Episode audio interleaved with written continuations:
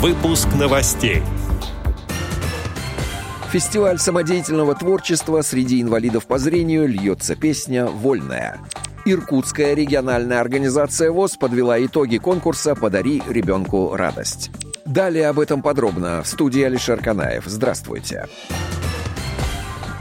В Иркутской области 2021 год объявлен годом Байкала. В связи с этим Иркутской областной специальной библиотекой для слепых и Иркутской региональной организацией Всероссийского общества слепых был проведен областной конкурс по изготовлению тактильных рукодельных книг для слабовидящих и незрячих детей «Подари ребенку радость», котором приняло участие 108 человек из всех районов Иркутской области. Об этом сообщает Медиавоз. По информации аппарата управления региональной организации.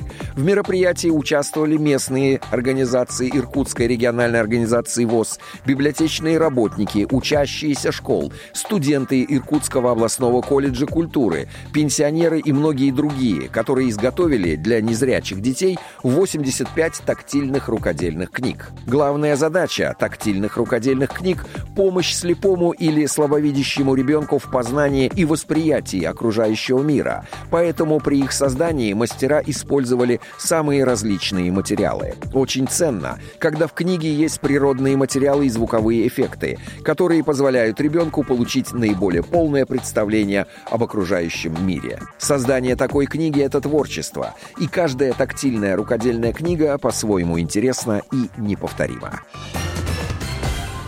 30 сентября 2021 года в Краснодарской региональной организации ВОЗ завершился краевой фестиваль самодеятельного творчества среди инвалидов по зрению. Льется песня «Вольная». Об этом сообщает Медиа ВОЗ. Фестиваль проходил в дистанционном формате, и в нем приняли участие 150 инвалидов по зрению из местных организаций Всероссийского общества слепых Краснодарского края. Мероприятие проводилось по инициативе Министерства культуры Краснодарского края в рамках реализации государственной программы «Доступная среда» в целях развития художественного творчества людей с ограниченными возможностями здоровья по зрению, создания условий для их творческой самореализации. Победители, призеры и лауреаты Краевого фестиваля награждены дипломами и памятными подарками.